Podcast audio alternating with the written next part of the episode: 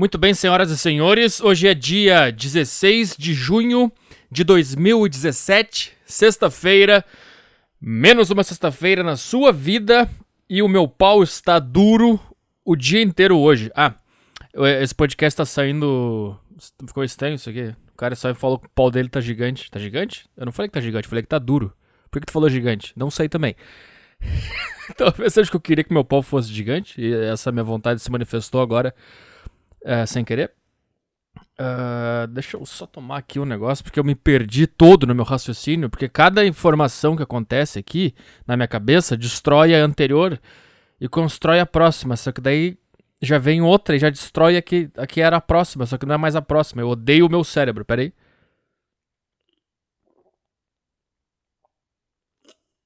Ai, ai. É. Eu não, eu não, esse podcast tá saindo tarde hoje na sexta-feira. E eu sempre penso, imagina se tem um cara ouvindo isso aqui em 2020, não interessa essa informação, mas eu também penso, o cara que tá esperando sexta-feira o podcast, porque ontem, quinta-feira, foi feriado, que é o dia que eu gravo normalmente.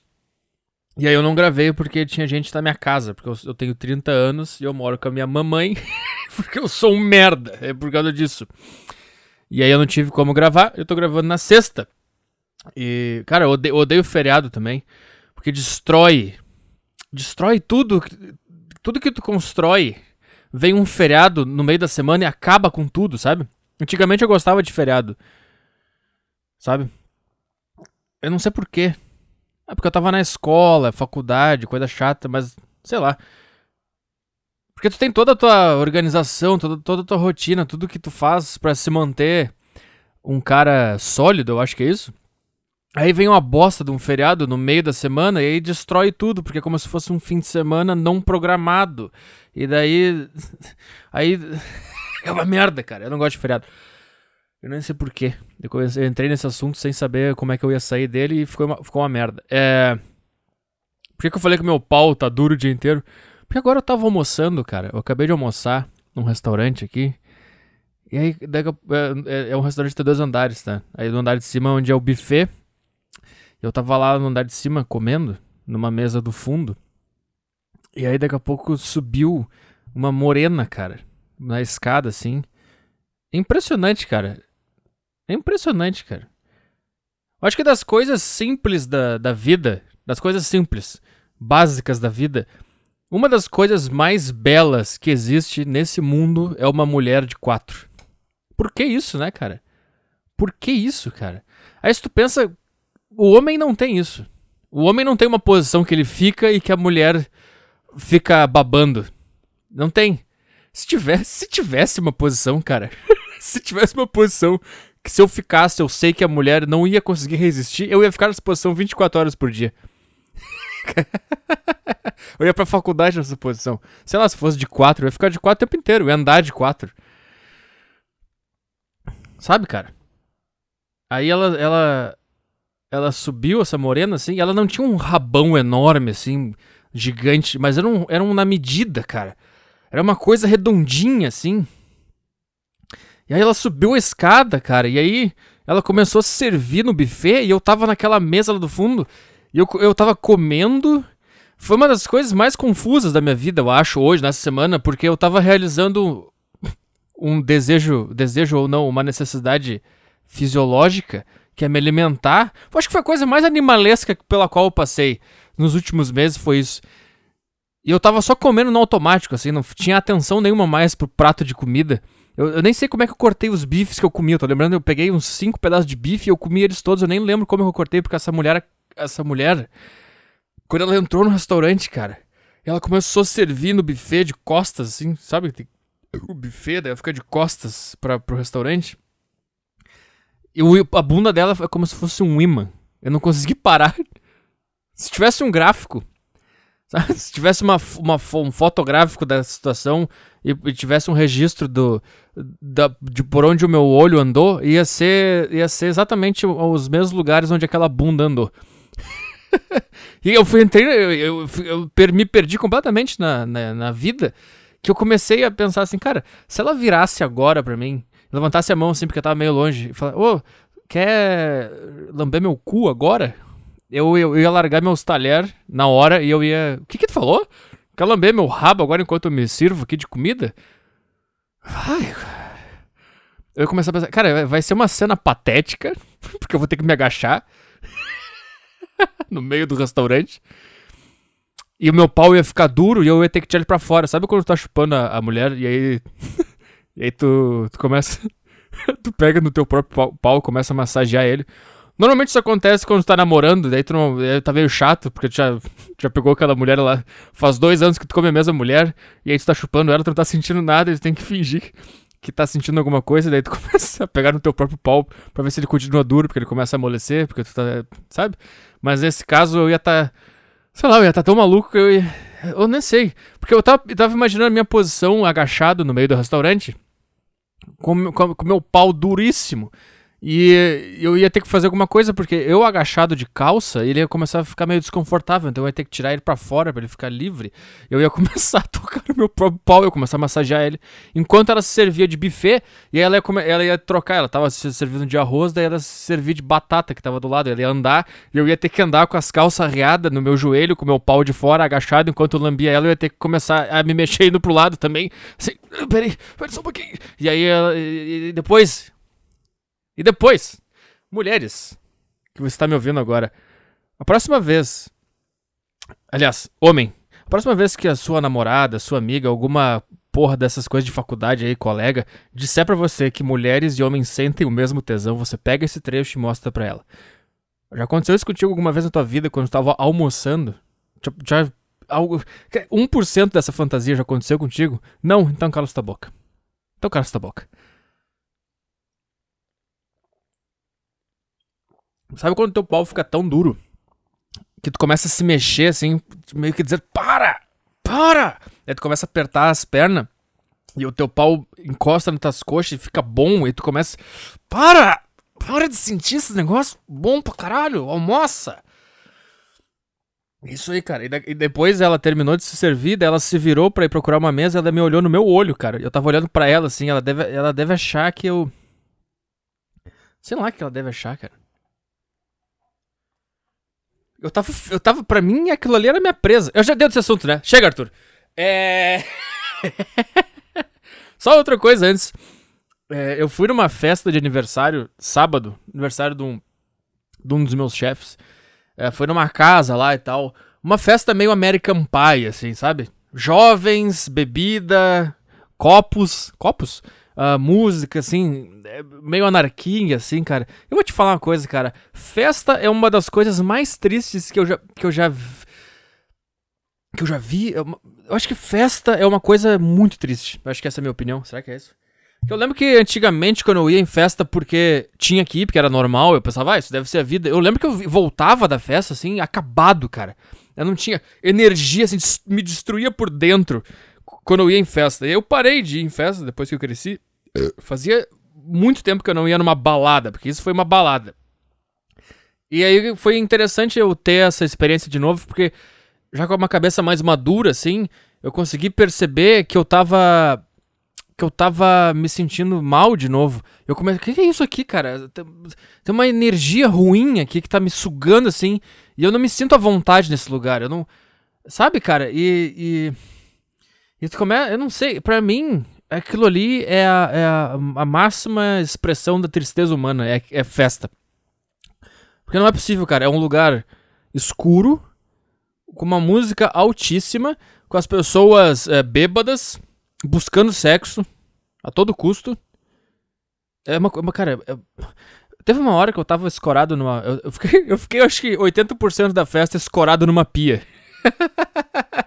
tinha uma cozinha, assim, com as bebidas e tinha uma pia. E eu fiquei escorado com a bunda na pia, de braço cruzado.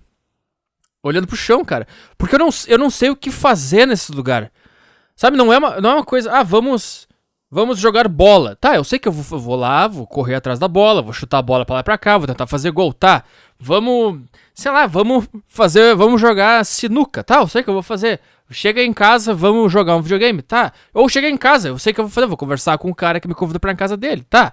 Vamos sair para jantar.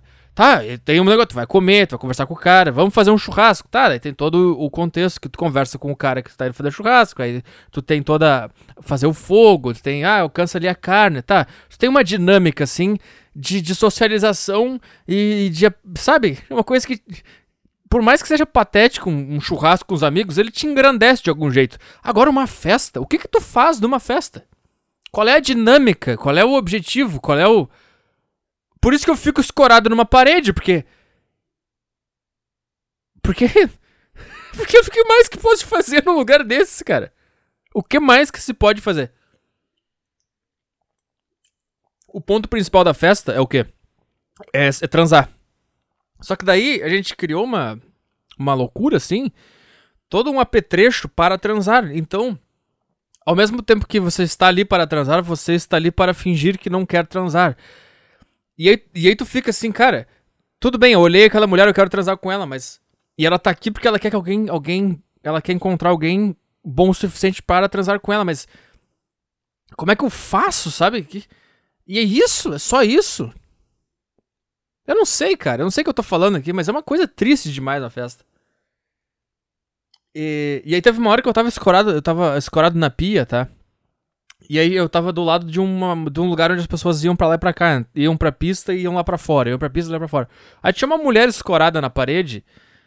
É, no corredor da pista para fora, fora a pista, entendeu? E aí tinha um cara saindo da pista, indo lá para fora, e essa mulher tava no meio desse caminho. E eles se olharam e o cara começou a beijar ela. Do nada, assim, parou no meio da, da passagem, todo mundo que tava andando pra lá e pra cá teve que parar de andar. E os caras se beijaram praticamente se engoliram e depois que terminou, o cara continuou andando reto para onde ele tava indo. E a mulher continuou parada na, na, ali. E eu comecei a pensar, o que que tu acabou de fazer, cara? Que, o que que tu acabou de fazer? O que que é isso que tu fez agora? Tu parou, tu lambeu a boca de uma pessoa e depois tu continuou andando reto. O que que é isso, cara? O que que tá acontecendo, cara? Tá entendendo, cara? Eu comecei a falar pro cara que tava, meu colega de trabalho que tava do meu lado. Que é engraçado que ele é cristão, assim, cristão, católico, de direita e tal. Ele também não, ele não tá na vibe de ir pra pista e tal. Eu comecei a falar pra ele, tu viu isso que aconteceu agora? Tu viu o que aconteceu agora?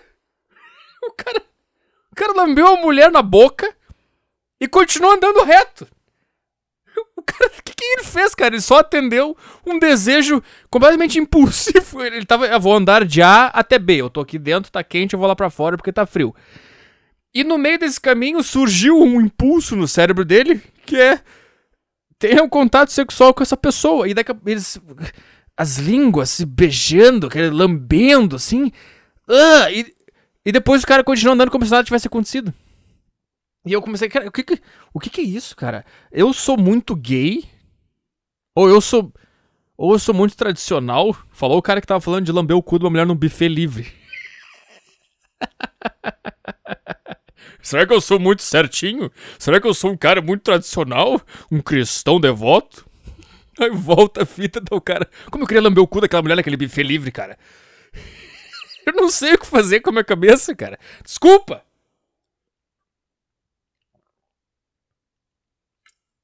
Uh, e é isso aí, cara.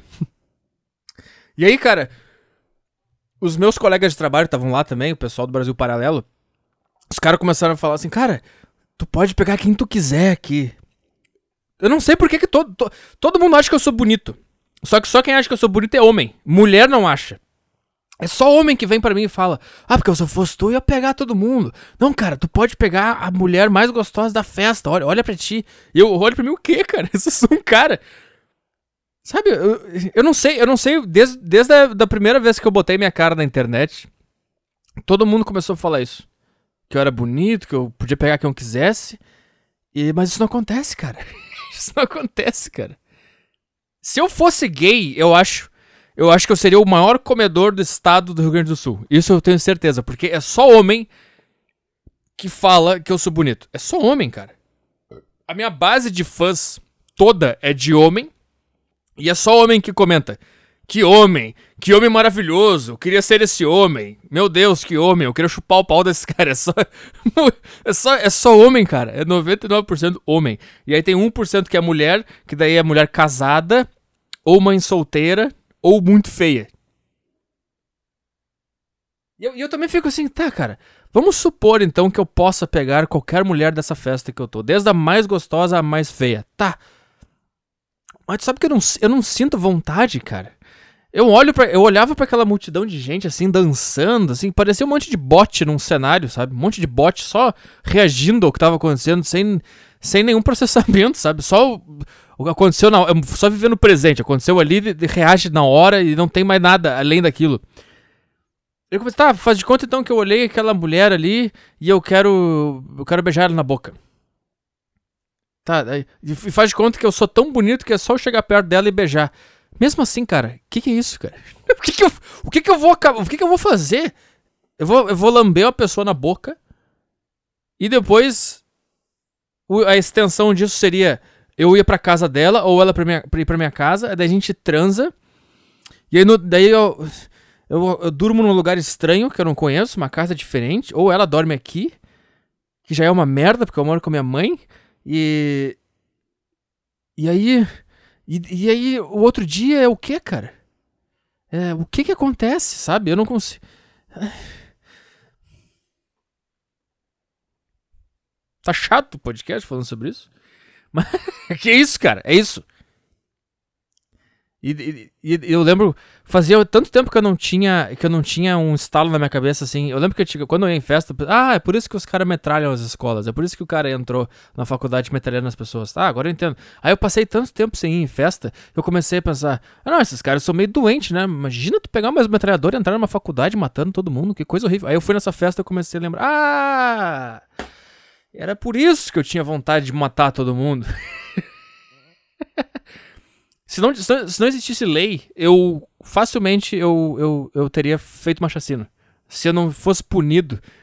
A única coisa que me impede de, faz, de matar as pessoas é a lei. É o Estado. E agora, anarcocapitalista, o que você vai fazer? Eu não sei o que é, cara. É um ódio puro, assim.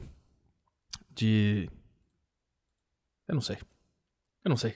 Também porque é só os caras dan dançando lá, mas eu me irrito igual. É. Sabe que é isso que eu queria falar? Cara, é uma coisa que eu esqueci de falar semana passada. É, eu fiz o, a matéria lá no, no, da estreia do filme do Olavo, né? E aí eu entrevistei as pessoas e tal. Aí eu, quando, quando eu fui gravar a cabeça, cabeça da matéria, que é a introdução da matéria, cabeça, coisa de jornalista patético. Por que não fala introdução que todo mundo entende? Tem que falar um termo técnico aqui para dizer que a profissão de jornalismo é super cool. Aqui, ó, nós temos nossos termos técnicos. Eu vou gravar a cabeça da matéria. A introdução, cara. A fala inicial. Só que não, tu pode gravar depois, que tu grava toda a matéria e daí depois tu pode gravar a introdução, entendeu? Que já tem todo o contexto para gravar uma introdução. Ou tu pode fazer antes também, foda-se, não existe técnica de jornalismo.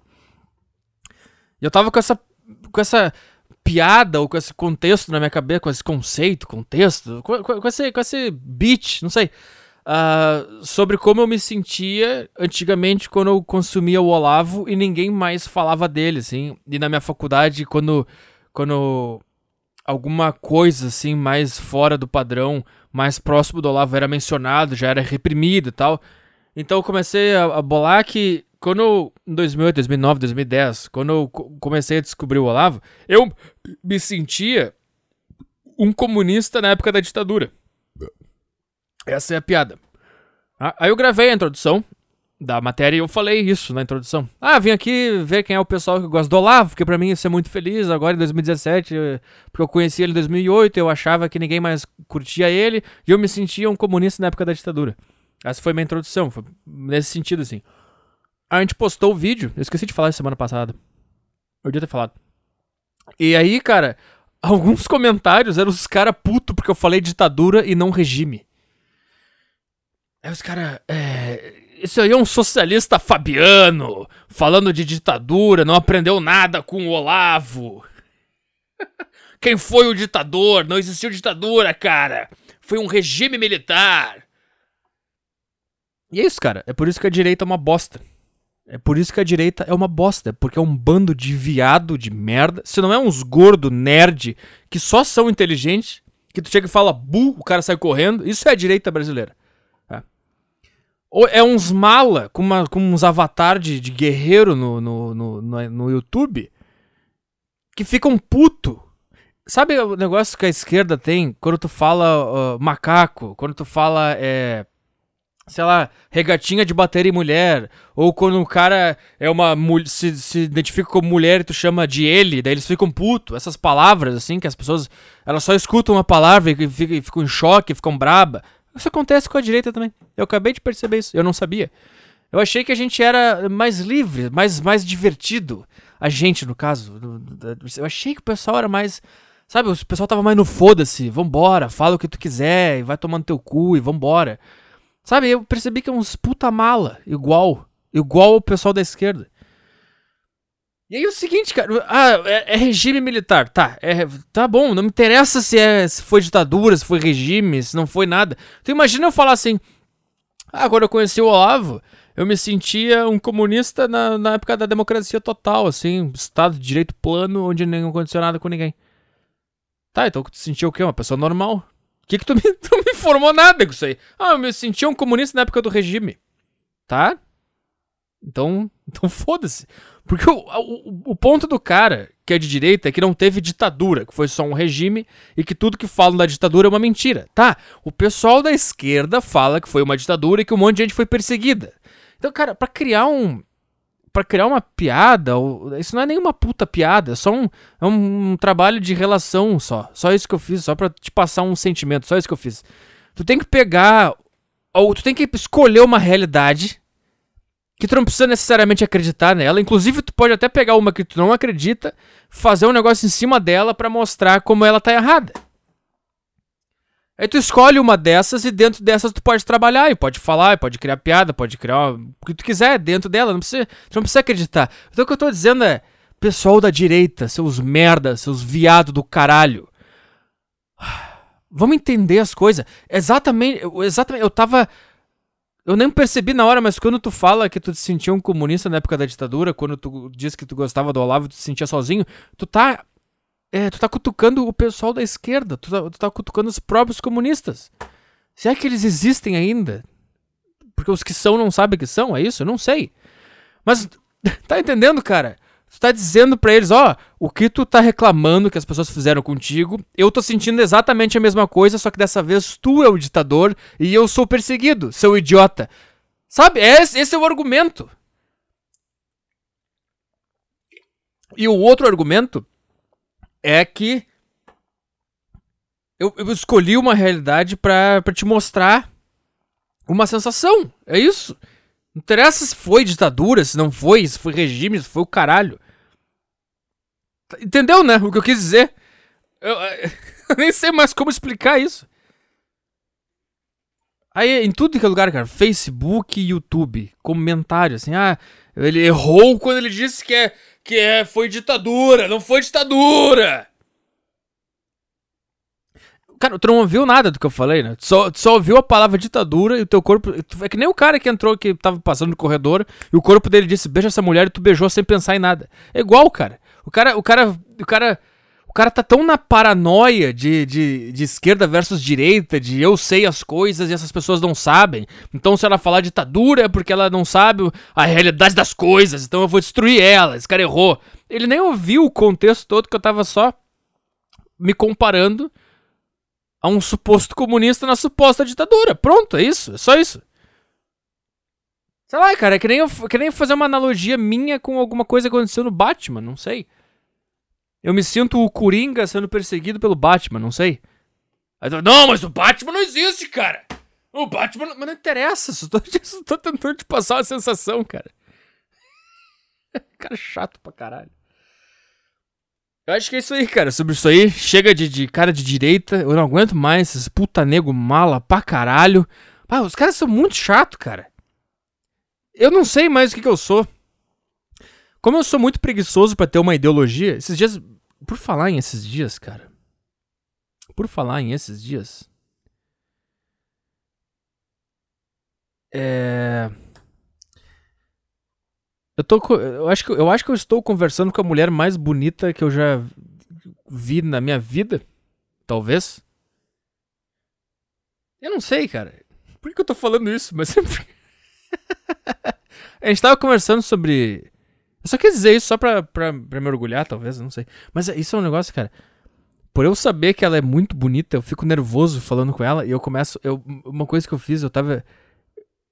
eu não consigo escrever uma frase inteira sem apagar ela umas cinco vezes e reescrever e organizar melhor, porque eu, eu achava um idiota, cara. Como é que eu posso escrever essa frase da maneira mais inteligente possível? e aí eu acabo às vezes escrevendo. Eu ia escrever vaga lembrança, e aí eu comecei a reorganizar a frase de várias formas. Aí eu escrevi vaga lembrança vaga. e eu mandei. E depois eu vi que eu escrevi isso. Aí eu, puta merda. Eu falei, puta, é, isso que é interessante, cara. É, é que vai uma dica pra mulher. A mulher gosta quando ela percebe que ela deixou o cara nervoso só porque ela é bonita, tá? Isso é. Tu não pode ser. Tu não pode ficar completamente de, é, desconcertado e tu não pode virar submisso por causa da, da beleza dela. Mas é interessante que se tu tiver nervoso por causa da beleza dela, tu falar isso. Puta que pariu, cara. Tá muito bonito. Eu, fiquei, eu fico nervoso, não consigo formar uma frase só porque está na minha frente. Isso, isso, é, isso é engraçado, isso é legal de falar. Sabe outra coisa que eu estou pensando? Depois eu volto para esse assunto. Deixa eu tomar um gole aqui.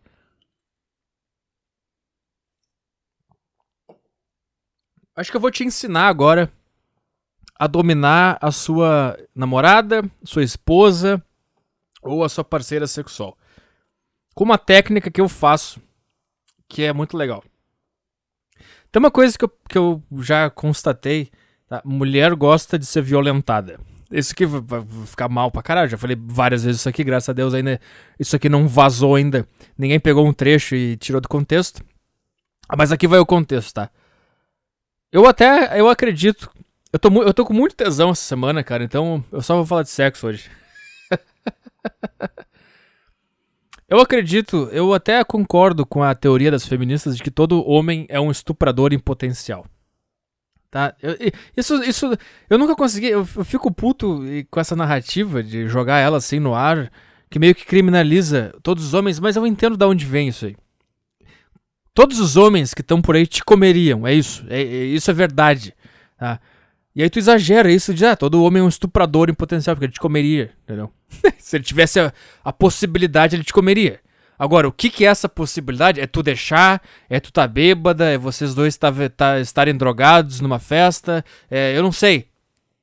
Eu não sei qual é essa possibilidade, que daí que classifica se o cara é um criminoso ou não. Mas tá, todo homem é um estuprador em potencial. E aqui que eu vou te dizer um negócio, cara. Todo sexo, todo sexo é um estupro, é uma violação. Tá? Todo sexo é uma dominação do homem sobre a mulher. Sempre que um, um homem e uma mulher fazem sexo, o homem está violando a mulher. Tá? Isso aí é a minha teoria. Só que a mulher, ela decide quem vai violar ela. Tá? Então é aí que, é aí que, que, que tem a separação do estuprador. O estuprador é o, é o cara que a mulher não permitiu violar ela. Entendeu? E o cara que transa com ela, ele tá estuprando ela, mas não está estuprando ela, entendeu? Porque ela permitiu. Mas o sexo em si, ele é um estupro. É que é foda que eu não sei qual é a definição de estupro. Mas eu tô falando de forma. da forma física. Sabe, cara? Não vai. Não vai. É, é, não vai variar muito assim. Vai puxar cabelo, vai ter força, vai ter. Vai, vai, tu vai dominar ela, entendeu? Tanto no estupro. Quanto Quanto no sexo normal, tu tá dominando ela. Eu tô ficando de pau duro. pois aqui eu tô me afundando que eu não tô conseguindo explicar e aí foda-se. É. Mas é o seguinte, cara. Mulheres. E elas gostam de ser violadas. É, quando elas escolhem um cara para transar com elas, quando elas decidem esse cara pode me comer, ela não quer que tu respeite ela. Ela não quer que tu dê beijinho e carinho. Ah, como você é bonita. Ai, faça o amorzinho. Quando ela decide, esse cara pode me comer, ela quer que tu coma ela. Mas. Meu pau tá ficando muito duro. Mas ela, é, mas ela quer que tu estupre ela. Essa palavra é uma merda. Porque não. Como é que eu posso explicar isso com uma palavra boa? Violentar ela. Eu acho que violar ela é o melhor. Será que essa é a melhor palavra? Violar? Posso usar a violação? Porque eu também eu tava lendo uns artigos aí, esse feriado, sobre como as mulheres. Uh, eles, o, eu não sei, tem um cara que tá escrevendo um livro, tá? E ele pegou um, um relatório do Google de buscas no Pornhub em sites de pornográficos, tá? E eles descobriram que as mulheres elas, elas consomem menos pornografia que os homens. Mas elas, quase a sua maioria, elas procuram pornografia onde a mulher está sendo é, violentada, está é, uma das mais procuradas, cara, uma das coisas mais procuradas pelas mulheres na pornografia era sexo oral forçado num homem, tipo coagido, não forçado, coagido. Isso é uma das coisas que elas mais procuravam. E aí tinha um outro, um outro, outra pesquisa nesse, nesse texto. Eu não tô com ele aqui. Merda, eu devia ter separado ele, não sabia o que eu ia falar sobre isso. Se eu tivesse um produtor, agora ele podia abrir. Imagina que legal quando isso acontecer. Quando for um vídeo, e aí eu posso, ô oh, produtora, abre, procura essa pesquisa aí, daí ele pesquisa, você está vendo aí ao vivo, você baixou o vídeo. Hã? Vamos fazer isso aí acontecer algum dia? Vamos lá! e. E aí teve outra coisa que eles fizeram, eles fizeram uma pesquisa com mulheres, eles, eles rodavam é, contos sexuais uh, em forma de. Narra, na, narrado por alguém, entendeu? Histórias sexuais narradas, eles botavam no fone na mulher e aí e botavam os troços lá pra detectar o que estava acontecendo no corpo dela. E todas uh, se sentiram mais excitadas quando era uma história de, de um de um estupro, mas é que não era um estupro, estupro, estupro. Era uma coisa que ela, a mulher não queria, e aí o cara queria, aí ele meio que ia pra cima, e começava meio forçado, e daqui a pouco ela se entregava. Era, era isso, essa era a história que mais atiçava elas. Assim sendo, você tem, tem, que ser, você tem que ter isso na sua cabeça, cara. Quando a mulher escolhe que tu pode transar com ela, mas ela, ela quer que tu faça direito o negócio. Ela quer que tu domine ela e que tu viole ela, porque ela está, ela está permitindo ser violada. Eu tô dando volta nesse argumento porque eu tô com muito medo dele. Porque eu tô com muito medo desse argumento. Porque ele é muito foda de, de dizer assim. Ainda mais quando você tá tentando formar ele ainda. Mas vamos lá, violar, estuprar, sei lá.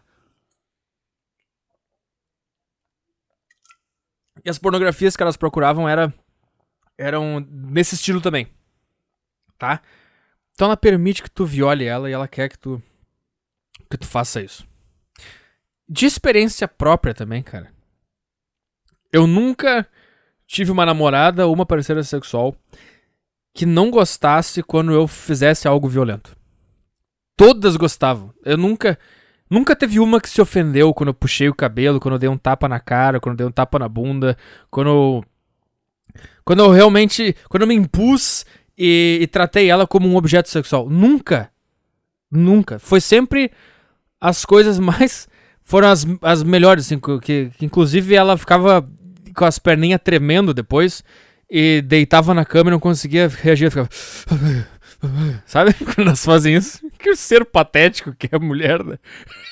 tu come ela e termina e ela fica. Aí tu toca nela e ela.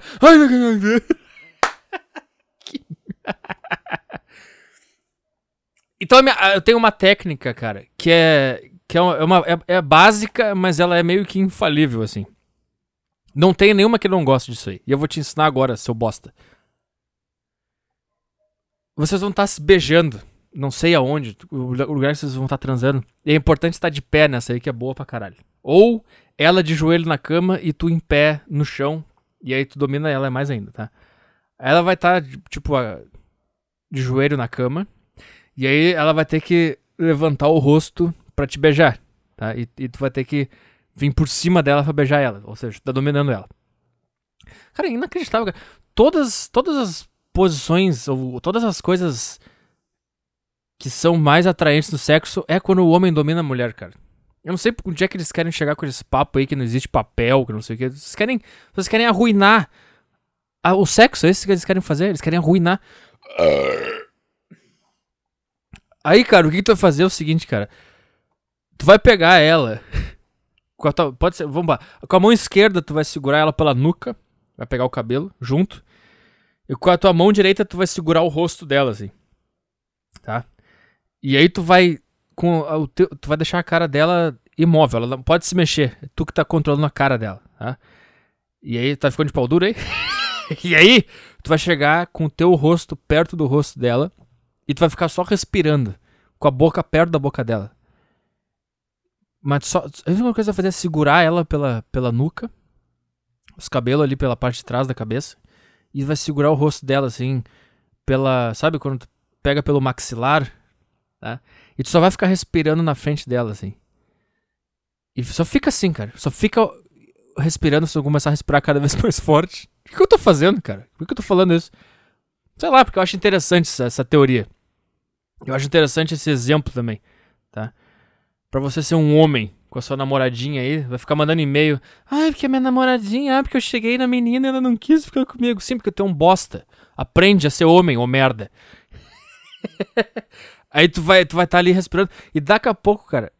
Que a, que a dinâmica é a seguinte do sexo, cara. Tu como homem, tu tem que ir atrás dela, tu tem que conquistar ela, tu que tem que tentar beijar, tu que tem que tomar a iniciativa, tu que tem que fazer os negócios. Só que a partir do momento que ela decidiu que vai dar para ti, o jogo inverte e agora tu tá dominando ela. E é isso que ela quer. Ela quer que tu domine ela porque tu passou no teste, entendeu? Tu te provou um cara suficientemente bom para dominar ela, tá? E agora no sexo inverteu, tu não pode ser o submisso que vai atrás, que, que, que implora, que pede o beijo. Agora é o contrário, agora é ela que vai fazer isso. E quando tu segura ela, a cara dela e a cabeça dela, tu tá controlando ela. E aí tu fica só com a cara na frente da boca dela, assim, a boca com boca, sem se beijar, só ameaçando que vai beijar. Daqui a pouco, ela vai ficar tão maluca que a, o corpo dela vai querer te beijar só que quando isso acontecer, tu segura o cabelo dela com mais força ainda e tu fala, não. Isso funciona, cara. Não. E ela vai ficar. Ai, vai ter... Ai, e aí tu continua segurando, vai, vai criando aquela energia, vai criando aquele negócio, aquela, aquela explosão, sabe? Explosão de acabum, fica segurando. Daqui a pouco ela, o corpo dela vai ficar com tanto tesão, cara, que ele automaticamente vai querer te beijar de novo. Ela vai querer te beijar de novo, não ele. Porque se fosse, se fosse uma coisa gay, se fosse gay, aí vai, vai, não precisa nada disso aí. Aí vai na loucura mesmo, cada um come o cu do outro, chupa pau, não precisa, não tem esse troço aí. Só que mulher é diferente, mulher tem que, tem que ter todo esse contexto aí pra, pra ser bom, entendeu? Pra ser bom tem que ter toda essa loucura aí, não pode ser só o sexo, tem que ter todo esse troço a mais aí. Aí quando ela, quando ela tiver o impulso de te beijar automático, de novo, tu segura mais forte ainda o cabelo dela. Se tu tiver uma intimidade, assim, tu vê que rola, dá, até pode dar uns tapinha na cara. Tipo assim, dizendo não, agora sou eu que decido quando a gente vai se beijar. É, é, essa é a mensagem que tá por trás disso aí, entendeu? Pra ela sentir o teu poder. O que, que eu tô falando, cara? Vamos até 40 aqui que. eu não sei. Eu não sei se eu pauso, me bato uma punheta, ou. Eu não sei. Sabe o que eu tô imaginando agora? Eu tô imaginando se tem alguma mulher ouvindo isso aqui e se ela tá com a buceta molhada. É isso que eu não consigo parar de pensar, cara.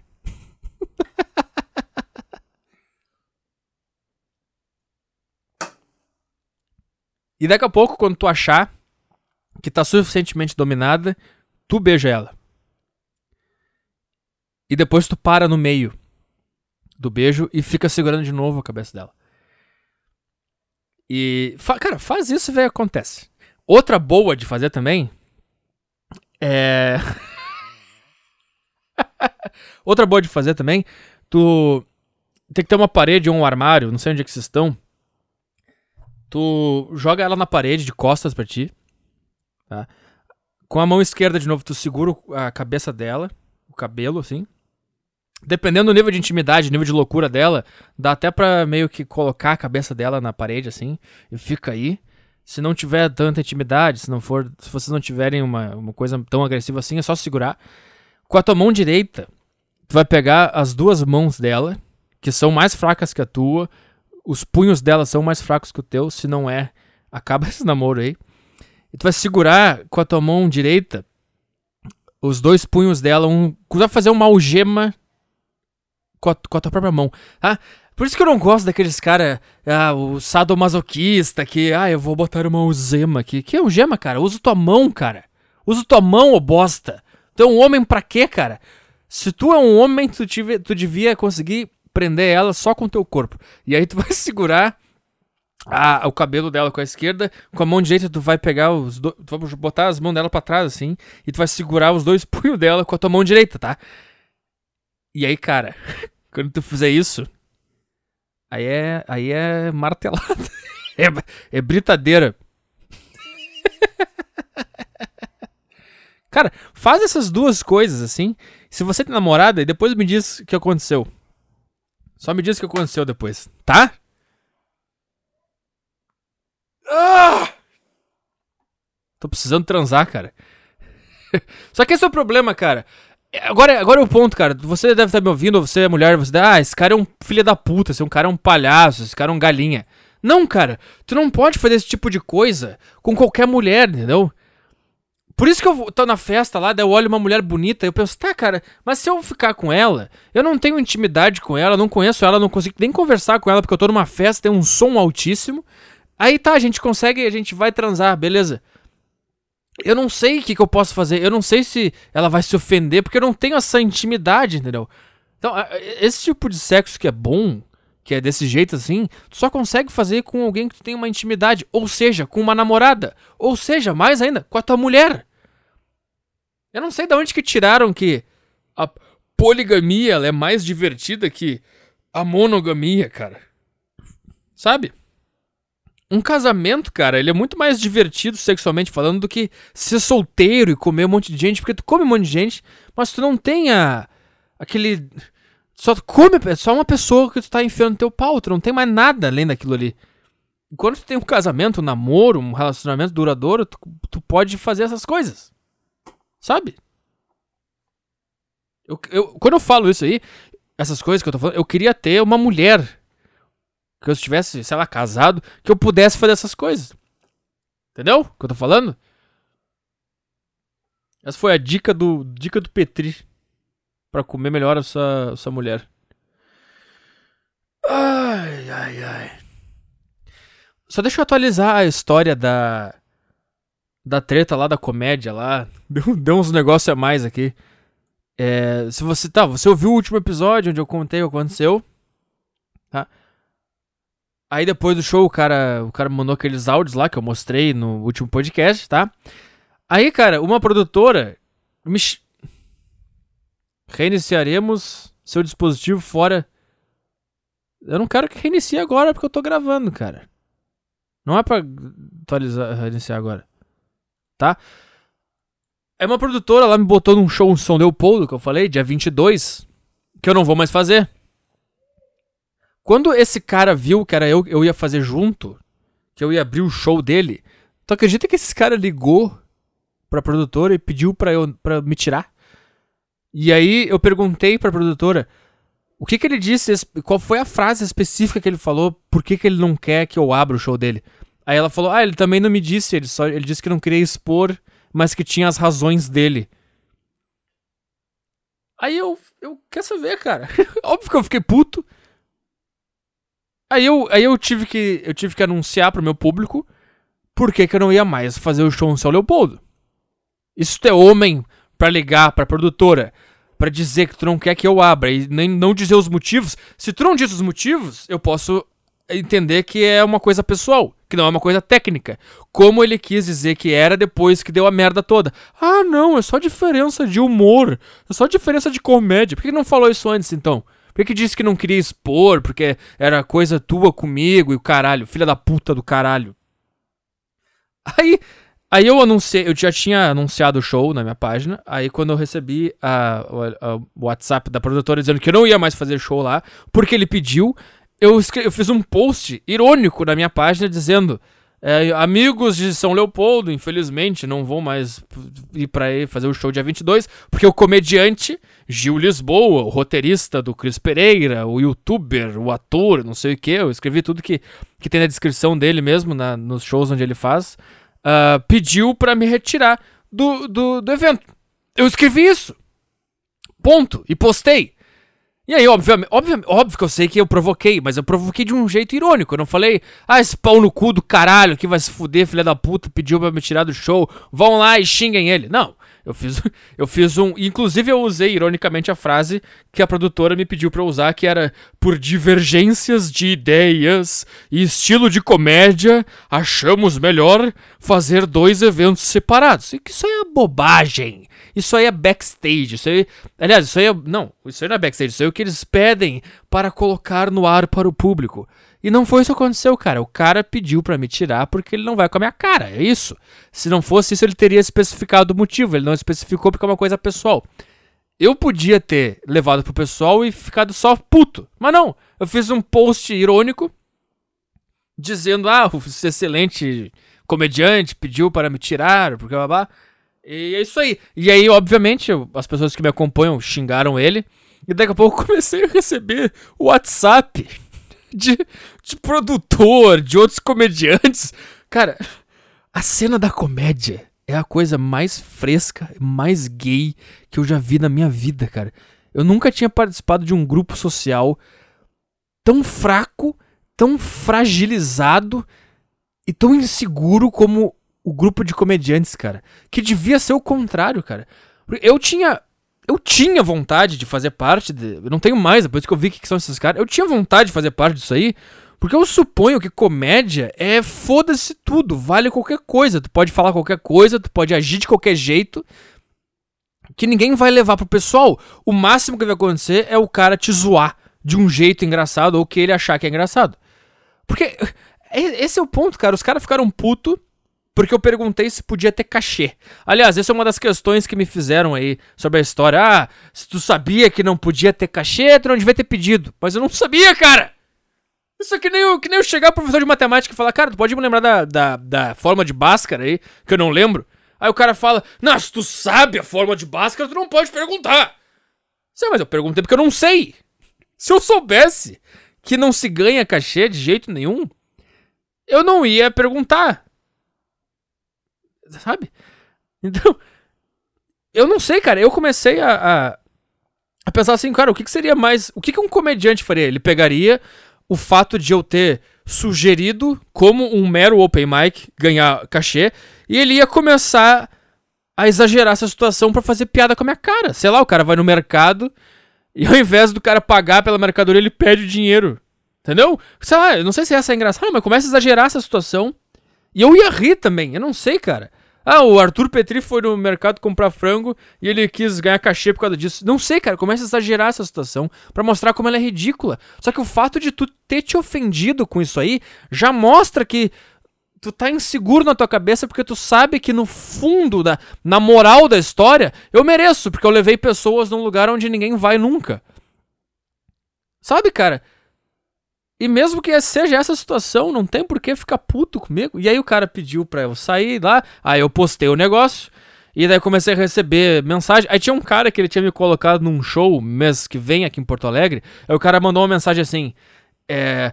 Tu não faz mais show comigo, sem mais. Aí eu mandei, o que que deu? o cara mandou um áudio de 3 minutos, sem mais. Aí o cara mandou um áudio depois de 3 minutos. Aí o cara começou a falar: isso que tu fez não se faz, cara. É, como é que, é que ele falou? Tu usou o teu poder pra ir contra uma pessoa. Isso é uma maldade que tu tá fazendo. Tu é uma pessoa má. Aí eu. Ai, cara. Ah, cara. E tu, e tu acha que tu é comediante, cara? Tu é uma pessoa má. Porque tu usou. Cara, meu Deus. Aí eu falei pro cara, cara. Tu acha que eu tô levando a sério isso, cara? Por mim, eu tirava uma foto com esse cara postava na minha página só pra confundir todo mundo. Eu faria isso, tranquilamente. Porque eu não tô nem aí, cara. E, eu, e a ameaça do cara, ele, come, ele começou. Cara, ele não parou de mandar áudio, assim, 3 minutos, 4 minutos, 2 minutos. Uma engraçada é que ele mandou um áudio. Aí ele mandou um áudio assim. Eu não vou, eu não vou mandar porque ele disse: Ah, se tu botar esse áudio aí, as coisas não vão ficar legal. Porque ele é meio marginal, ele tem um jeito meio marginal de falar, eu fiquei com medo, então eu não vou mostrar. É. Aí, como é que ele falou, cara? O que, que ele falou, caralho? Eu esqueci o que eu tava falando. É... Ah, ele, ele, começou, ele começou a dar umas indiretas, assim, que eu fechei minhas portas pra comédia no Rio Grande do Sul, que vai ficar muito difícil para mim, que eu vou ter que fazer sozinho porque ninguém vai me ajudar. Uh... e que eu perdi a oportunidade de fazer o um show com ele, uma maior noite de Porto Alegre. E a, a, ele tava sempre tentando mostrar que eu não ia mais conseguir fazer um negócio. Cara, que ameaça. Tu podia criar uma ameaça mais inofensiva que essa. Por causa disso que tu fez, tu não vai mais poder ir num bar falar num microfone pra três bêbados jogados numa mesa. Tá bom? Sei lá. Pra mim, cara, essa já é a punição. Eu estar, eu estar fazendo isso, pra mim já é o fim da linha. Isso já é a minha punição. Eu sou tão bosta na minha vida que a única coisa que eu, que eu achei para fazer é ir num bar falar pra um bando de fracassado e tentar ser engraçado pra um bando de bosta. Essa é a minha vida. Então se tu pegar e falar, cara, tu não vai mais fazer, eu não vou mais te ajudar a fazer isso aí. Eu vou falar, tá, beleza. Não é como se fosse uma coisa super inacessível. Não é como o cara de, de, o. Como é que. Se ele detivesse, de, detesse o monopólio de ir num bar com um microfone e falar para pessoas. Sabe? É só um negócio qualquer, cara. Qualquer Zé Mané pode fazer isso aí. Isso é outra coisa que eu percebi nesse meu minha pequena experiência uh, no meio do stand-up. Se você quer fazer stand-up, cara, é só fazer. É a coisa mais fácil do mundo, cara. Não tem mistério. E sabe o que, que é mais patético? É que se tu for mal, tu vai continuar tendo oportunidade. Qualquer cara que, se tu pegar e comparar uh, o stand-up a, por exemplo, peneira de futebol, cara. Se tu foi mal na peneira de início de ano, foi mal na peneira de final de ano, cara, acabou, cara. Tu não, faz, tu não joga mais bola, vai arrumar outra coisa para fazer. Stand-up, cara.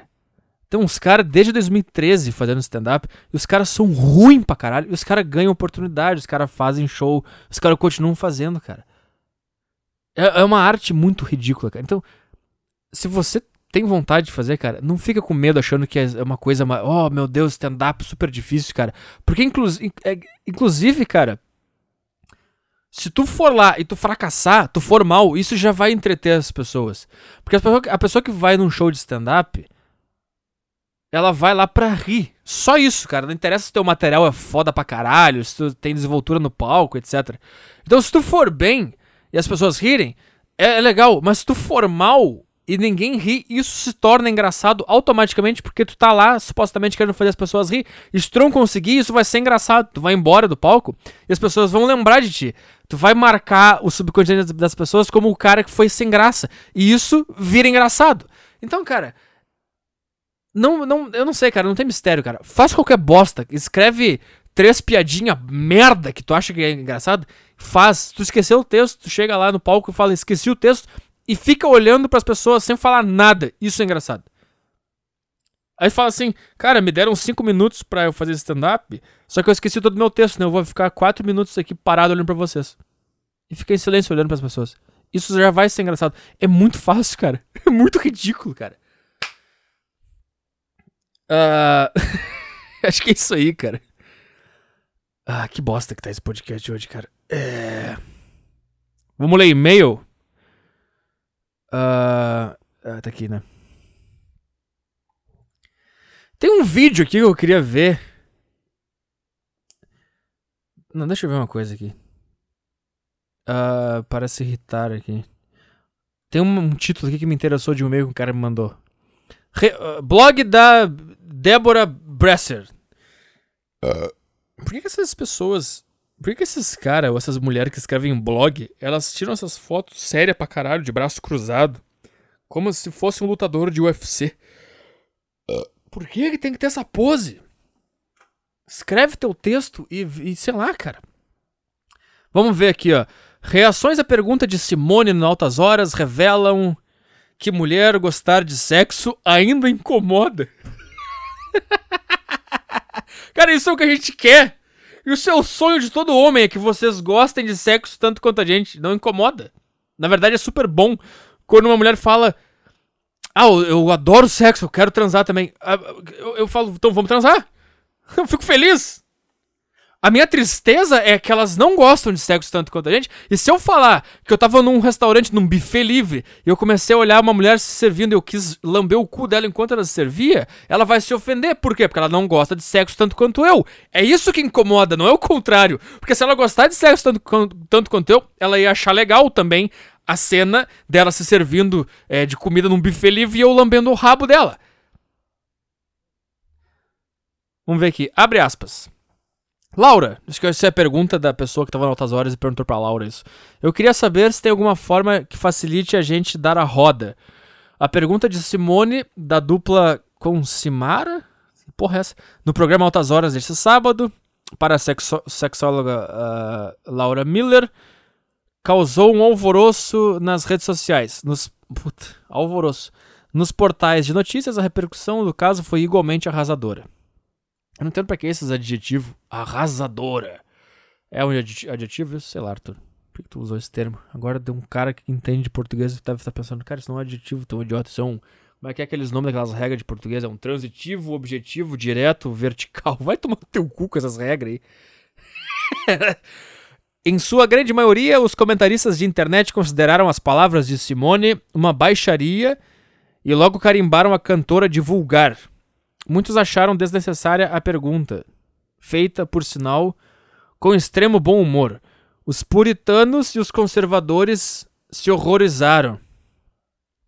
Cara, isso aqui é engraçado. Na verdade, cara, quem se ofende com coisa de sexo o tempo inteiro é feminista, cara. É, é esquerdista, não é mais conservador os novos puritanos que querem botar regra para tudo, que a mulher não pode dar de quatro porque ela tá sendo dominada pelo homem, que a mulher não pode ser dona de casa e o homem. É, vocês são puritanos, cara.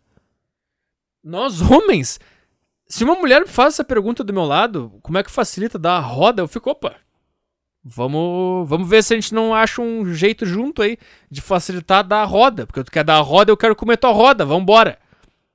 Mulheres ficaram chocadas. Homens fizeram piadinhas de mau gosto. Tá vendo, cara? Mulheres ficaram chocadas. Homens fizeram piadinhas. De mau gosto é tua opinião. Fizeram piadinhas. O que, que isso significa? Significa que mulheres ficaram chocadas porque elas não gostam de sexo tanto quanto os homens. E os homens, por saber que as mulheres não gostam de sexo tanto quanto os homens, eles têm que é, é, eles têm que apelar ou eles têm que usar a piada para falar sobre isso, para não ofender a mulher. Daí eles usam a piada que é um jeito mais, mais soft, mais leve de tocar um assunto que a mulher vai se horrorizar. É isso. Tudo que se seguiu a participação de Simone no Altas Horas revela que para muita gente saber que uma mulher faz sexo, fala de sexo e gosta de sexo ainda é um tabu a ser vencido. Não, cara, esse é o nosso sonho. Esse é o nosso sonho é, Débora. Débora Bresser. Isso é o sonho de todo homem. Saber que a mulher gosta de sexo tanto, tanto, tanto quanto ele. A gente detectar que elas não gostam de sexo tanto quanto a gente não é a mesma coisa que a gente não aceitar. Fosse um homem falando de sexo, nada disso teria acontecido. Mas era uma mulher. Cantora. De... Vai me desculpar, mas se um cara fizesse essa pergunta, eu quero dar a, dar a roda como é que eu posso fazer isso? Ia ter tanta piada quanto, quanto com, como com a mulher, cara.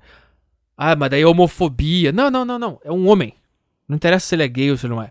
É um homem. O que eu tô te dizendo é que, tanto com homem quanto com mulher, a reação seria a mesma. E é claro que é, é claro, eu entendo. Se fosse um homem perguntando como comer o rabo de uma mulher de um jeito melhor, a reação não ia ser a mesma porque a gente já pressupõe que o homem é um lixo mesmo que quer enfiar o pau dele no esgoto.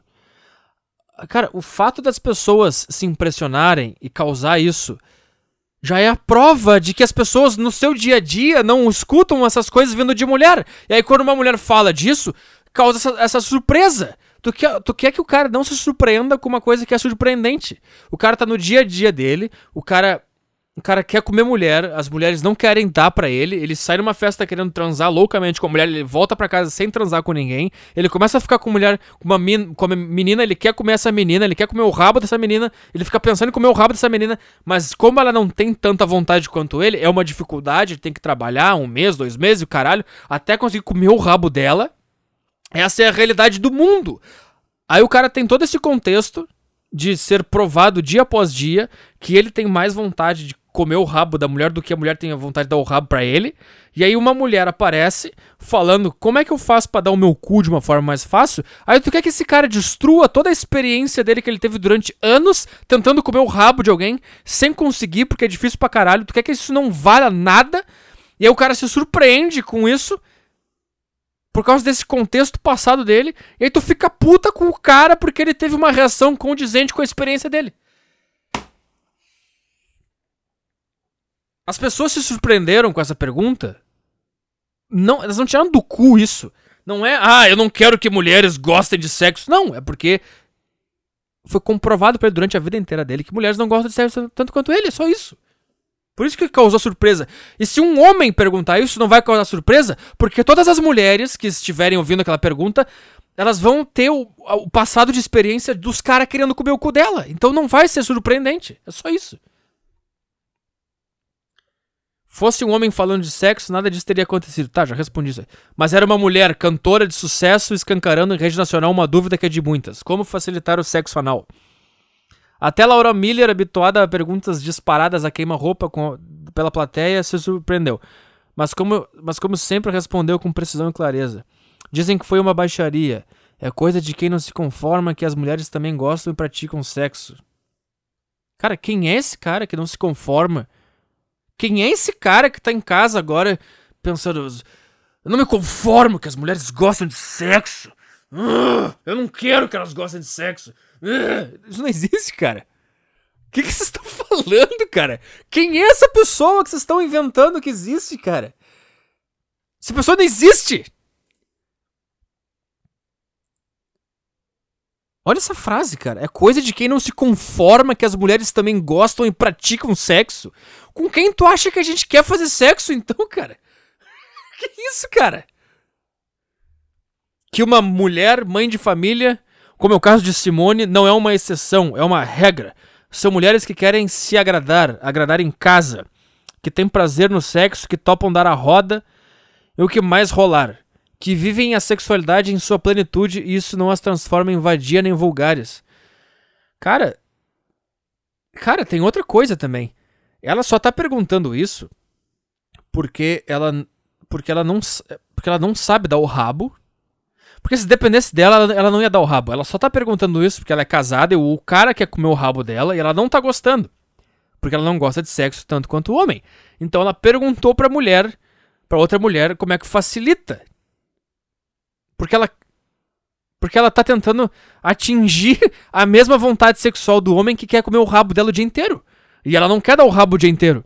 Então ela perguntou pra mulher como é que eu faço para facilitar, porque eu quero agradar o cara que tá me comendo. Ou seja, me provou que as mulheres não gostam de sexo tanto quanto os homens. E a gente não fica feliz por causa disso. A gente procura entender. a gente não fica. É por isso que a gente, que a gente, que a gente molda jeitos de falar contigo na balada, no WhatsApp, no Instagram, sei lá onde que se, se comunica com a mulher. Porque a gente sabe que vocês não gostam. Não é porque a gente odeia que vocês gostam. Sabe, cara? Tem uma, tem uma menina no, no Instagram que ela é muito bonita. Ela é muito bonita. Eu, eu, eu, sigo ela só porque ela é bonita. E às vezes me dá vontade de mandar uma mensagem para ela no Instagram ali, mandar alguma coisa.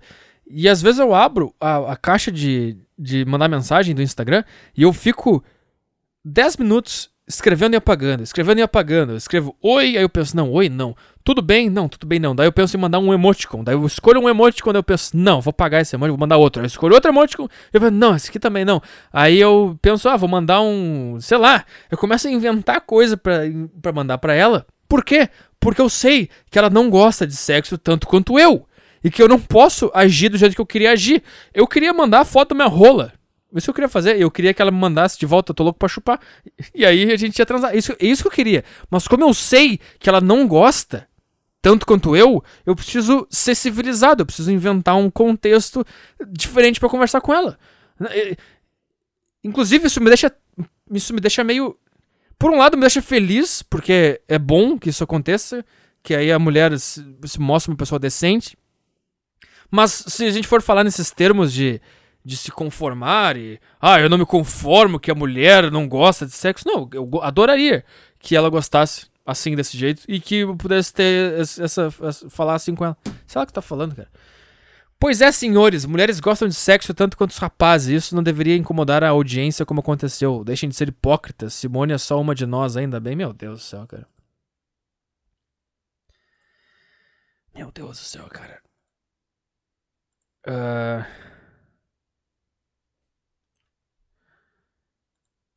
Vamos ver aqui. Tinha um aqui que era legal. Tinha um que era legal aqui. Aqui, ó. Homofobia. 20 coisas que não devemos falar para as crianças. A homofobia, assim como o gosto pela leitura, o paladar ou qualquer outra característica de uma criança, é algo que começa na infância e é construído diariamente a partir de todos de todas as suas interações com o mundo, aquilo que vê, que sente, que escuta e claro, o que lhe ensinam. Ai, cara, eu não sei. É, eu até acho que a homofobia é natural. Porque no final das contas, o que que é a homofobia quando a homofobia que eles falam, eu não sei se mas eu vou botar aqui a homofobia como a brincadeira com o gay, tirar, fazer piada com o gay, excluir o gay, fazer bullying, esse negócio, eu acho que é uma coisa natural, porque eu acho que o teu cérebro detecta que se esse cara é meio afeminado, ele numa situação extrema de batalha, ou se alguém invadir o país ou invadir o vilarejo, esse cara vai ser meio inútil. E ele também não vai reproduzir com uma possível mulher nessa tua, nesse teu vilarejo. Ou seja, ele é uma peça fraca no sistema. E eu acho que a homofobia é um sistema natural do teu cérebro de de afastar esse cara do teu grupo porque ele vai prejudicar a segurança do teu grupo. Eu acho que é isso. Claro, eu não tô dizendo que a gente tem que atender esse esse chamado do nosso cérebro. Eu, ainda mais hoje, que não precisa mais. Só tô tentando explicar de um outro jeito. Eu não, eu não acho que seja uma construção social. Eu acho que é uma coisa natural que é só. Inclusive, cara, eu acho que a, a não violência, isso é uma construção social. Tu ensinar o cara a não ser violento, isso é uma construção social. Tu ensinar o cara a não ser homofóbico, acho que isso é uma construção social. Eu não sei, tô, posso estar viajando aqui. Então não tem como falar de combate à homofobia sem falar de educação das crianças, dos exemplos que aprendem com os adultos com quem convivem. Não tem como falar de combate à homofobia sem falar de educação. Tá, foda-se. Confira. Homem não chora. O que, que isso tem a ver com homofobia, cara? Homem não chora. O cara que é gay, ele continua sendo homem. E se ele é gay, tu pode dizer, homem não chora. Pra ele, mesmo ele sendo gay. Ser gay não tem nada a ver com ser frágil, cara. Tu pode ser gay e tu pode dizer pro cara não chorar porque ele é homem. Foda-se. O cara só quer chupar uma rola. Ele não precisa ser um fracote de merda. A segunda frase, seja homem. Tá, seja homem. Quer chupar rola? Chupa rola, mas seja homem. Eu não sei qual é, o, qual é a contradição. Isso é coisa de mulherzinha. Sim, tem coisas que são que é coisa de mulherzinha. Isso tem nada a ver com ser gay. Tu pode ser puta macho pra caralho, fazer coisa de homem e ser gay. Você não pode brincar com isso, é coisa de menina. De novo, o que, que tem a ver com gay isso aqui, cara? Já tem namoradinho na escola? Namoradinha? Ah, tá. Então, eh, se 90% das pessoas são heterossexuais, então eu, eu, eu, não posso tratar as coisas com uma normalidade. Eu tenho que adivinhar se o meu filho vai ser gay quando ele tiver 20 anos. Então eu não posso perguntar pra ele se hoje ele tem uma namoradinha na escola, porque vai que ele é gay. Sei lá, foda-se, da ideia vai ser gay. O que, que vai mudar essa minha pergunta, cara? Eu não entendo, cara. Se tu, tá, se tu, me diz que ser gay é natural, é genético, é biológico, o cara já vem gay, o cara não aprende a ser gay. Por que, que tu me diz ao mesmo tempo que o cara aprende a ser homofóbico? E se tu tá me dizendo que é biológico o cara ser gay, qual é o impacto que eu perguntar pro meu filho quando ele tem 12 anos, se ele já tem uma namoradinha, o que, isso vai mudar se, se é biológico?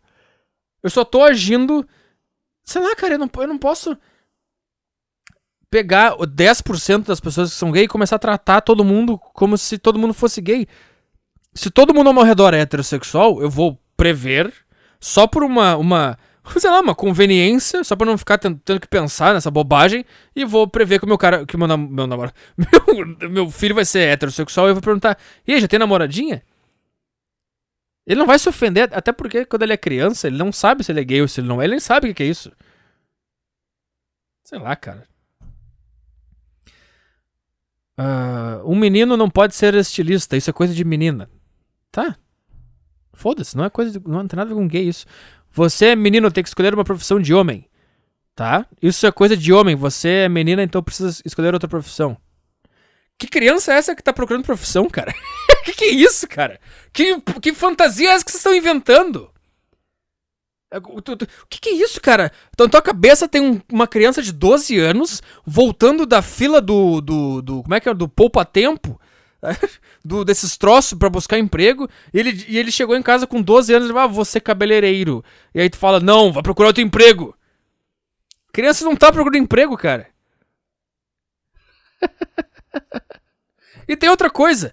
Eu, tá, eu entendo que é que a criança está falando que quando ela crescer, ela quer ser tal coisa. Cara, quando eu era criança, eu queria ser, eu queria ser policial. Eu nem cheguei perto disso. Eu nem, eu nem, cara, eu nem. Eu não movi um palito para ser policial. E quando eu era criança, era a coisa que eu mais queria na minha vida era ser policial. Eu ficava sonhando em ser policial e, e me vestindo com a roupa de policial. E eu vou ser policial, eu queria ser policial. O que eu tô dizendo é que tu não pode é, levar a sério uma criança. Mesmo que, tu, teu filho, é, homem, ele tenha 8 anos, ele começa a falar que ele quer ser cabeleireiro. Não, tem, não, dá nem pra levar a sério isso que é uma criança, cara. Ninguém fala, não, Tu não vai ser. Tu, tu, eu acho que o cara que, que é homofóbico, ele pensa, nah, depois ele vai crescer, ele vai ser homem pra caralho. É isso que o cara pensa, cara. Todo menino tem que gostar de futebol. O que, que é isso, cara? Quem faz isso? Quem faz isso, cara? Futebol não é esporte de menina. Correto. Você tá me dizendo que eu tenho que ir no estádio, eu tenho que ver que 90% do estádio é composto por homens, que toda comissão técnica e jogadores que tá ali a, a, praticando futebol é feito por homens, todos os jornalistas que estão ali são homens, todos os caras que estão narrando no rádio são homens e os caras que estão narrando na televisão são homens. E eu não posso é, é, concluir, então, que o futebol não é um esporte de mulher. Eu não posso concluir isso, cara. Porque eu, eu vendo com meus próprios olhos, eu não posso concluir isso porque eles vão ficar brabo dizendo que isso aí é homofobia. Se continuar assim, respondona, ninguém vai casar com você. Tá, correto. Tu acha, que, tu acha que o homem nunca ouviu isso na vida dele? Se tu continuar aí jogando videogame comendo Doritos, nenhuma mulher vai querer dar pra ti. Se tu continuar aí sendo esse fracassado que tu é, tu não vai conseguir mulher. Isso é coisa que mais falam pra gente.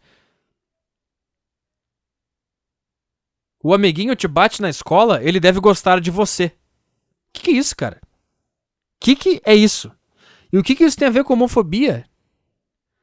E agora tu vai querer, tu vai querer me dizer que a relação de ódio não tem nada a ver com a relação de amor? Uma pessoa que implica com a outra e tem essa relação assim. Ai, cara, eu tô me rotando todo aqui. Quase vomitei. Meio, meio implicante por causa de nada. Isso aí pode ser que a pessoa tenha uma, uma, um tesão pela outra e não quer admitir para ela mesma. Vamos dizer que isso não acontece agora. Isso não acontece. Isso é o que mais acontece comigo, cara. Todas as minhas relações que eu tive foram começaram assim. A minha ex-namorada, ela, ela implicava comigo antes da gente começar a ficar e, e, e, e respondia e, tinha essa relação meio conflituosa porque ela queria ficar comigo. E ela não queria admitir porque eu era um cara meio estranho. Isso, isso acontece, cara. Ah, se fuder. Vamos ler e-mail. Vamos ler e-mail. 1 hora e 13. Vamos lá.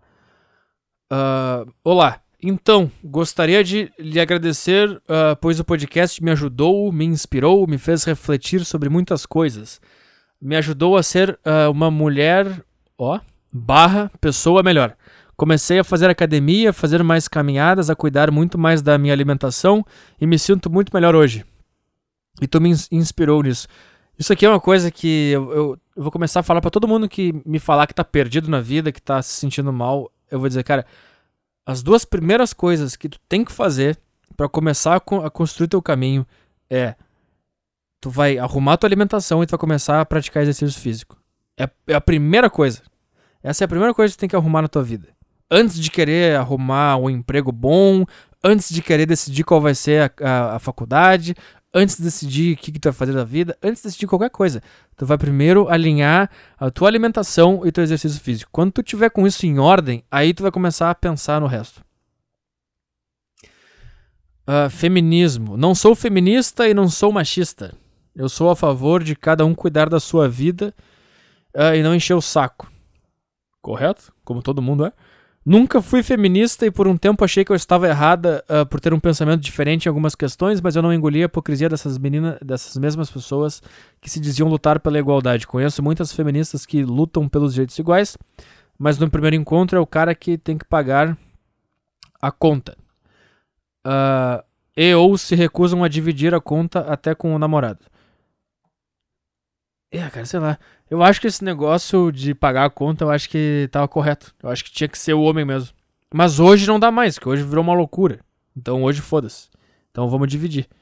Mas eh, se eu pudesse criar um mundo perfeito, eu acho que o homem tinha que pagar a conta da janta. Se ele sair com a mulher. Eu acho que tinha que ser assim. O que, que eu vou fazer? E acham uma falta de educação uh, quando o cara não abre a porta para elas, quando o cara, o cara não serve elas. Uh, não, não as tratam como uma rainha. É que é isso que é que a mulher é rainha, cara. Esse é o ponto. A mulher ela é esse negócio que tu tem que abrir a porta, que tu tem que tratar como uma rainha, que tu tem que pagar a conta. Porque em contrapartida, ela ia ser a pessoa que ia te dar uma família, que ia te dar os filhos e que ia cuidar do teu lar e cuidar dos filhos. Ele ia te fazer útil no mundo. Porque o homem trabalha, o homem busca sucesso para conseguir comer uma mulher, para engravidar ela e para formar uma família. E como são vocês que escolhem os homens, é vocês que decidem para quem vocês vão dar e quem não, vocês não vão dar, quando tu escolhe o cara, ele se sente agradecido, porque ele tá dizendo, ah, dessa, dessas milhões de possibilidades que tu tinha no mundo, tu me escolheu, então eu vou te tratar bem pra caralho. Só que tu tinha a contrapartida da mulher que ela se colocava no lugar dela, de mais fraca, mais burra, de, de submissa, Entendeu? E o homem se colocava no lugar dele de vou proteger essa mulher e blá blá. Só que hoje tu tem a, a mulher independente, forte, que faz e acontece, sai e não precisa de homem e não sei o que. Só que ela ainda quer aquela, aquela, aquela, aquele tratamento que davam para ela quando ela se colocava no lugar dela. Agora não tem mais isso, então foda-se. Então não tem mais que tratar bem mesmo. Outra coisa que sempre me incomodou é o modo que elas tratam e se referem a outras mulheres. Por exemplo, dizem que a mulher é livre para fazer o que ela quiser, mas quando escutam uma mulher dizer que ela quer casar, cozinhar para o marido eh, e servir e etc. O meu caso. Peraí que eu vou ter que me controlar aqui para não ejacular. Pra não ter um. Peraí. Darley Ars, Rivarola. Mauro Galvão, Roger, Dinho, Luiz Carlos Goiano, Arilson, Carlos Miguel, Paulo Nunes Jardel. Pronto. Esqueci do Derley. Uh, foi por pouco essa. Onde é que eu tô aqui? Me desconcertou isso aqui, cara. Me desconcertou isso aqui. Onde é que eu tô?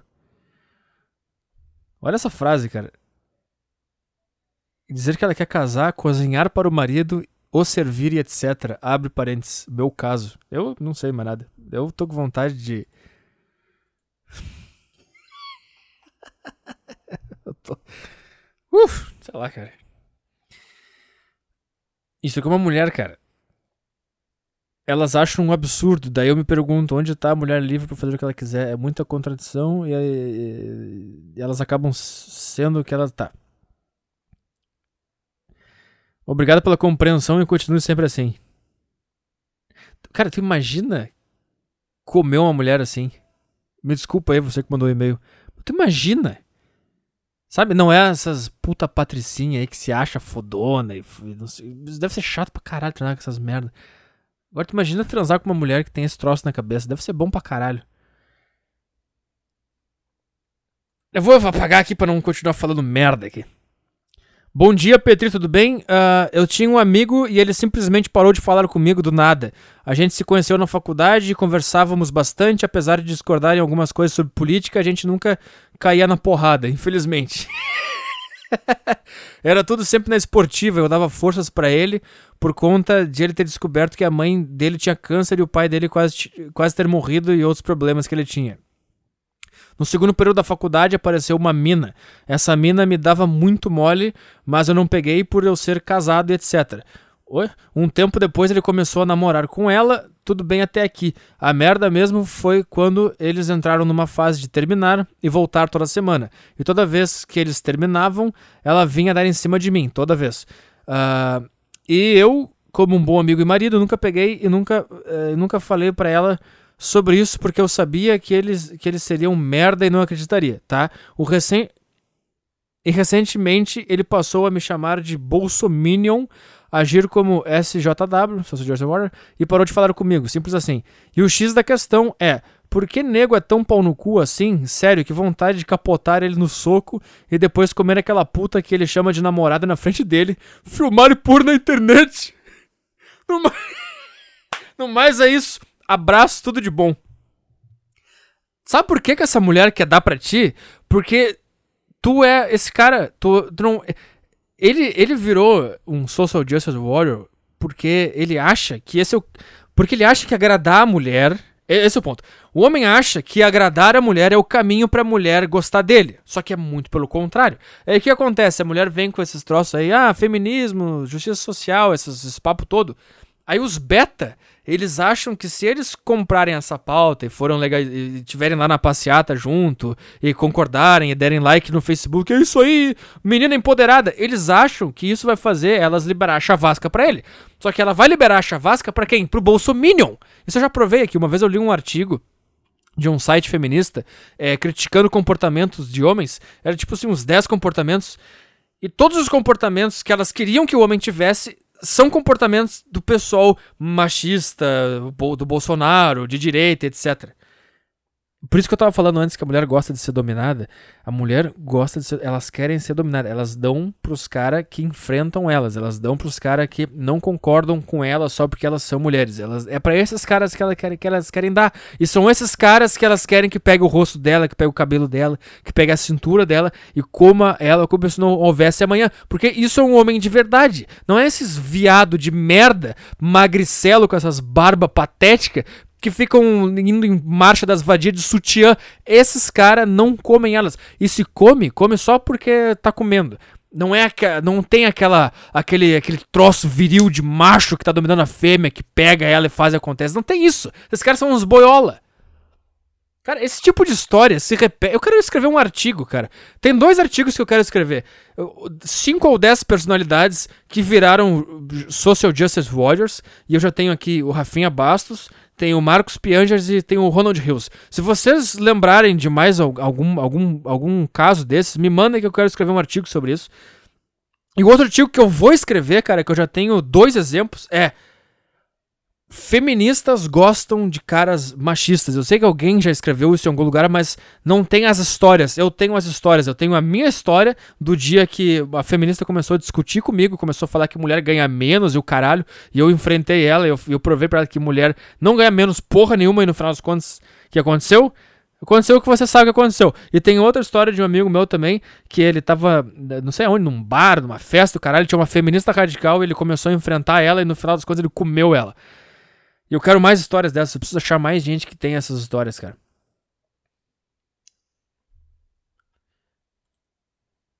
E aí, Petri, sou daqueles magrelos de 20 anos que não tem expectativa de melhoria no peso e ma na massa muscular. Gostaria de saber se você tem alguma dica para quem tem dificuldade em engordar ou ganhar massa. Cara, a dica é estuda. Estuda, cara. Ninguém. Isso é uma coisa que eu aprendi tarde na minha vida, cara. Se tu quiser. É, é uma coisa tão patética, cara, mas é difícil de entender. Se tu quiser fazer alguma coisa na tua vida, tu vai ter que fazer, cara. Ninguém vai te ensinar, ninguém vai calcular o teu peso, ninguém vai calcular a tua altura, a tua idade, ninguém vai calcular quantas calorias tu tem que comer por dia, ninguém vai entender como é que o teu corpo funciona. É tu que vai entender. E como é que tu vai entender como é que o teu corpo funciona? Fracassando. Tu vai achar que tu tem que comer isso, isso e isso, porque tu vai tirar do teu cu, tu vai fazer não vai dar certo. Aí tu vai pensar, hum, o que, que será que eu posso fazer?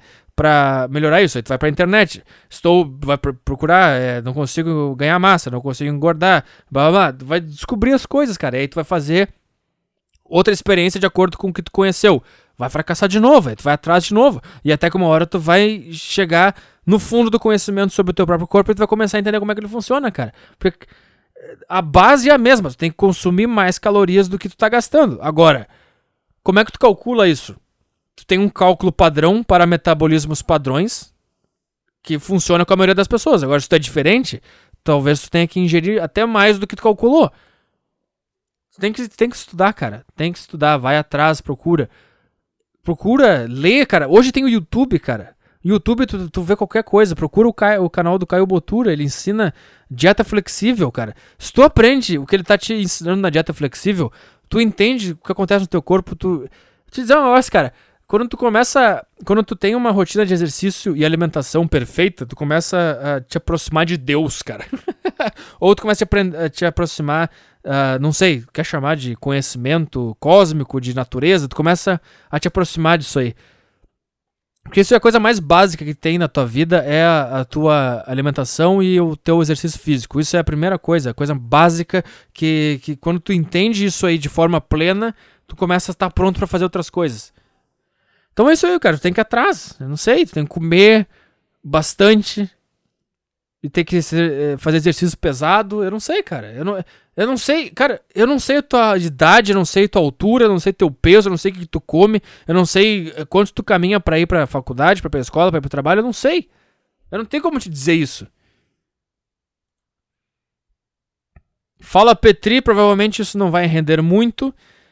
Uh, vamos rápido. Uh, mas puta merda, estava no ônibus voltando pra faculdade ouvindo o podcast da última sexta e me deparo com esse cara que antes de entrar no, no ônibus jogou fora seu cigarrinho preto. Provavelmente o desgraçado estava indo para alguma festinha no centro aqui do Rio, já que é o ponto final do ônibus uh, que eu me encontrava. O típico leitor uh, de catraca livre, frescão, com barbinha, bermuda e sapatênis. Ele entrou olhando para os lugares e eu, uns 10 anos mais novo que ele, o encarei. Ele abaixou o rosto e eu entendi o quão frágil todos que todos estão se tornando, já que um cara patético como eu consigo intimidar esse tipo. Na mesma hora, a imagem dele me remeteu a você falando dos homens modernos uh, serem mulheres. Sei que não sou o torto piniquim, mas pelo menos eu sei que sou, que sou ridículo e tento mudar isso enquanto esses lixos continuam com a cabeça voltada para defender. Será que porra é essa? Discutir política, discutir festinha. Uh, para completar, esse filho da puta uh, sentou na cadeira do ônibus com as perninhas cruzadas. Ri tanto dessa merda que até tirei uma foto, segue em anexo. Seu poder de descrição é bom, talvez o ouvinte consiga montar a imagem. Deixa eu ver aqui. Meu Deus, cara. Ah, cara, não dá, não dá pra ver direito a, o rosto dele, mas tu consegue perceber o olhar de derrota nesse cara. Meu Deus, cara. Meu Deus do céu. Olha esse cara. Primeiro lugar, o cara tá com uma bermuda bege em cima do joelho. Cara, tu não usa bermuda, cara. Tu usa calça. Tá? Tu usa calça. Aí esse filho da puta, ele tá sentado no, no, no, na, no banco do ônibus. Eu não sei te explicar, cara. Ele cruzou. Ele, ele cruzou as pernas. Eu vou botar essa foto nos comentários depois. O joelho dele tá. tá. tá atrás do encosto do banco da frente. Só pra você ter uma ideia. E o bracinho dele tá dentro da. Ai, cara, o bracinho dele tá dentro aqui, entre as duas perninhas, porque ele deve estar tá com frio. Ele mora no Rio de Janeiro e a gente está no meio do ano, agora tá frio, tá fazendo 25 graus, eu tô com frio. Ai. E aí tu vê o olhinho dele, assim, a, a expressão de, de nada, não tem expressão nenhuma. O que, que, que, esse cara. que, que esse cara tá fazendo, cara? E eu acho que ele tá com uma camisa azul bebê. Não usa camisa azul bebê, cara. Não usa camisa azul bebê. Não usa. O único cara que pode usar uma camisa azul bebê é se o cara for muito forte, ele tem uma cara de homem. Aí ele pode usar qualquer bosta que tu vai ver que o cara é um puta homem. Mas se tu é um merda desses assim, tu usa preto, cinza ou branco. Jamais use bermuda, tá? E outra coisa, sapato. Ou é tênis ou é sapato. Não é sapatênis. Fico imaginando onde é que esse, esse cara tá indo. Onde é que esse cara tá indo? Ele deve ser gay. Eu não sei, imagina. Se esse cara for heterossexual, acabou tudo. Tu imagina esse cara chegando numa balada e querendo impressionar uma mulher com esse, com esse trejeito de bosta. Vai te fuder. Vamos ver aqui. 1,28. Vamos lá, rapidinho. Me chamo Gabriel e faço 23 anos esse mês. Eu sempre fui pobre, uh, mas minha mãe sempre me mimou pra caralho. Mesmo sem ter dinheiro, me dava atenção demais, me impedia de sair com os amigos até o final do ensino médio. E com isso eu não aprendi como se relaciona socialmente. Decidi cursar jornalismo para tentar evolu evoluir na comunicação. Errado. Passaram-se três anos e eu evolui bastante. E? Mas ainda estou longe do que eu quero. Tive barreira, barreiras financeiras e familiares e agora tenho que me virar. O resultado é que não construí amizades verdadeiras, nem transar ou sequer beijar nesses 23 anos. Foda-se isso aí. Nem trabalhei, acho que é o principal motivo, mas também a principal consequência até agora. Não entendo como as pessoas conseguem ser tão hipócritas, ir à igreja e transar sem camisinha. Eu entendo perfeitamente. Por exemplo, me dá uma sensação de falsidade enorme nas pessoas. Sim.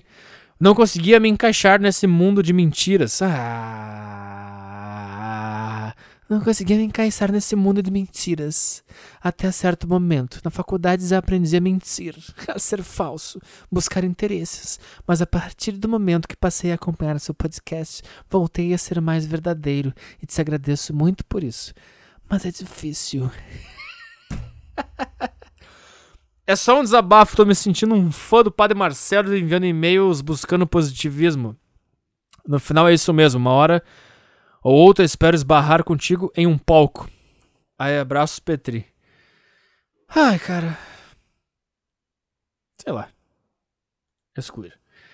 Tenho 43 anos, nunca transei, nunca namorei, sou heterossexual, nunca trabalhei, vivo com os pais, formado em ciências contábeis, estudei psicologia, tenho timidez patológica, fui tratado. Fiz tratamento psicológico e psiquiátrico e continuo na mesma bosta, já tomei remédios, hoje não tomo nada, faço musculação há 14 anos, sempre fui tapado, que não que foi feito de capacho, sofri bullying e não reagi, gosto de música, mas sou preguiçoso, toco mal e porcamente um teclado, estudei teoria musical e compus umas melodias, me considero um cristão e penso todos os dias em me suicidar. Gostaria de te agradecer por ter me aberto a mente em relação ao suicídio, agora eu estou um pouco menos inseguro em relação a essa opção, talvez eu me mate quando não tiver mais dinheiro, não quero virar... Ah, isso aqui é fake, cara. Isso aqui é um fake tentando tentando me fazer é, ficar mal, assim, oh, eu fiz, eu fiz o cara achar que o suicídio é legal. Ai, cara. É, é isso aí, cara. É um puta fake. Olá, tenho 43 anos. Tá bom. O cara com 43 anos não, não escreve assim. Tenho mais intimidade com meu gato, com o cara da semana, melhor amigo. Parabéns pelo seu trabalho. Tchau. Tá. Fake do caralho. Vai te fuder. Ai, cara. Ah, é isso aí, cara. Uma hora e trinta. É, não há mais, mais tempo para nada. Desculpe de novo pelo podcast ruim. E sexta-feira que vem eu tento fazer o melhor, como sempre tento fazer. Um abraço e tchau.